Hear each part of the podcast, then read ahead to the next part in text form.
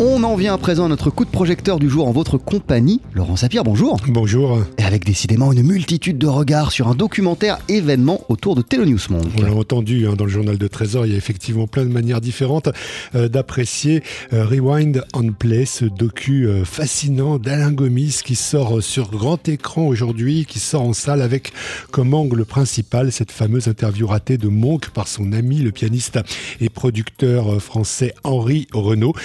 C'était en 1969 pour la télévision française et à la vision des rushs de cette fameuse interview, eh bien on voit que le compositeur de Run Midnight était visiblement aux abois face aux questions euh, tour à tour euh, triviales ou anecdotiques de son interlocuteur. Et alors, vous avez sollicité à ce propos, Laurent, le regard tout en finesse et en sensibilité de Leila Olivesi. Pianiste, chef d'orchestre et compositrice, elle a sorti récemment un album promis à, à tous les lauriers, Astral, et d'une certaine manière, c'est justement le côté astral de Monk que Leila Olivesi a le plus apprécié dans ce documentaire. Il y a plein de choses qui se passent autour de lui et lui, il reste un petit peu comme un monolithe euh, euh, imperturbable et donc on, se demande en fait si, même il est vraiment en train de vivre ces, moments-là.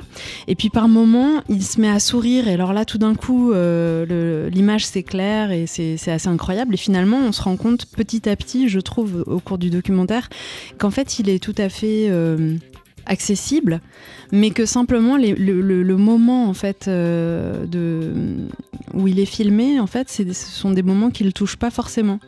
Il est à l'intérieur, il est ailleurs à l'intérieur et ailleurs à la fois, ou alors dans sa propre temporalité. Le mystère manque décidément s'enrichit encore plus à la vision de Rewind on Play. Mystère également que ce décalage entre l'interviewé et l'intervieweur. Faut-il évoquer à ce propos un décalage culturel entre un Européen fut-il fou de jazz et un artiste noir américain dont le quotidien et les difficultés sont tout autres? C'est un peu ce que suggérait tout à l'heure dans le journal de 13h Samuel Legitimus du comité James Baldwin, une lecture walk en somme.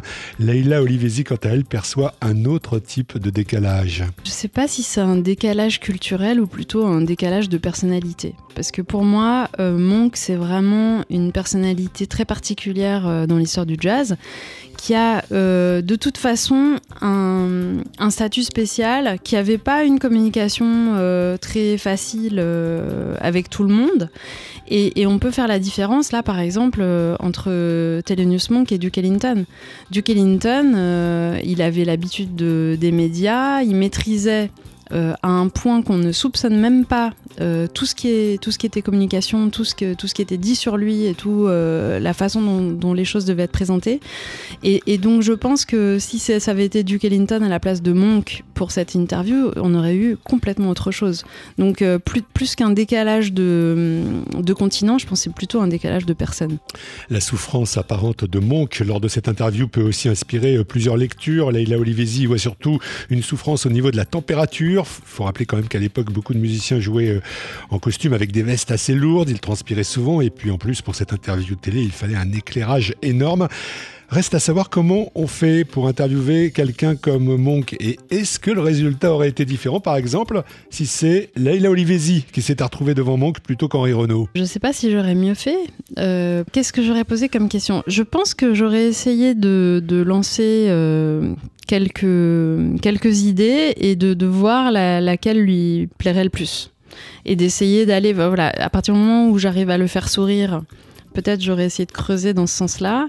Et au niveau des sujets, euh, je sais pas, j'aurais peut-être parlé de, des musiciens avec qui il jouait, euh, de, des dernières scènes euh, où il a aimé jouer. Euh, ou alors de sa dernière composition, qu'est-ce qu'il a essayé de trouver dans sa dernière composition. J'aurais peut-être posé des questions un petit peu plus musicales, mais je sais pas si j'aurais eu le job.